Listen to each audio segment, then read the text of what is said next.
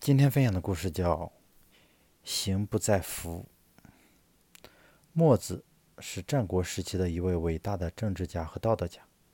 有一天，墨子的弟子报告墨子说：“先生，外面有一个穿着儒生服装的人，请求与先生相见。”墨子说：“请他进来吧。”一会儿，那个人随墨子的弟子进来。他复姓公孟，信奉儒家学说，是孔子弟子的弟子。人们尊称他为公孟子。只见他头戴着青布冠，着一身儒生的服装，腰带上还插着护板。护板是古代朝会的时候所用的手板，有事系在上面，防备遗忘。他洋洋自得地问墨子：“请问先生，作为君子，是穿穿上某种服装之后？”有所作为呢，还是有所作为以后才穿上某种服装呢？孟子回答，墨子回答说：“人有没有作为，不在乎他穿什么样的服装，关键是他的行为如何。”公孟子进一步追问：“凭什么得知这样的道理呢？”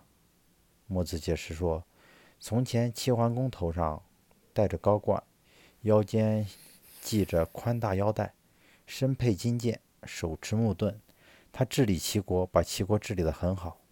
晋文公衣穿粗布衣服，外套老羊皮袄，用熟牛皮系挂着长剑，他治理晋国，把晋国治理得很好。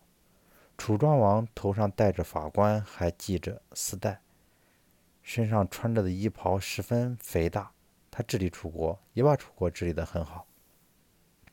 越王勾践剪短头发，身刺花纹。他治理越国，也把越国治理得很好。这四位君王，他们的穿着不同，但是都很有作为，建立建立的功业同样显赫。我凭这些懂得有所作为的人，不在于他们穿什么样的衣服。顾孟子说：“讲得好。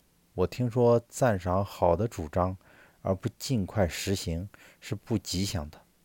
我愿意脱去儒生的服装，更换掉儒生的青布冠，再来拜见先生，可以吗？墨子说：“不必了，请你就穿这身衣服与我相见吧。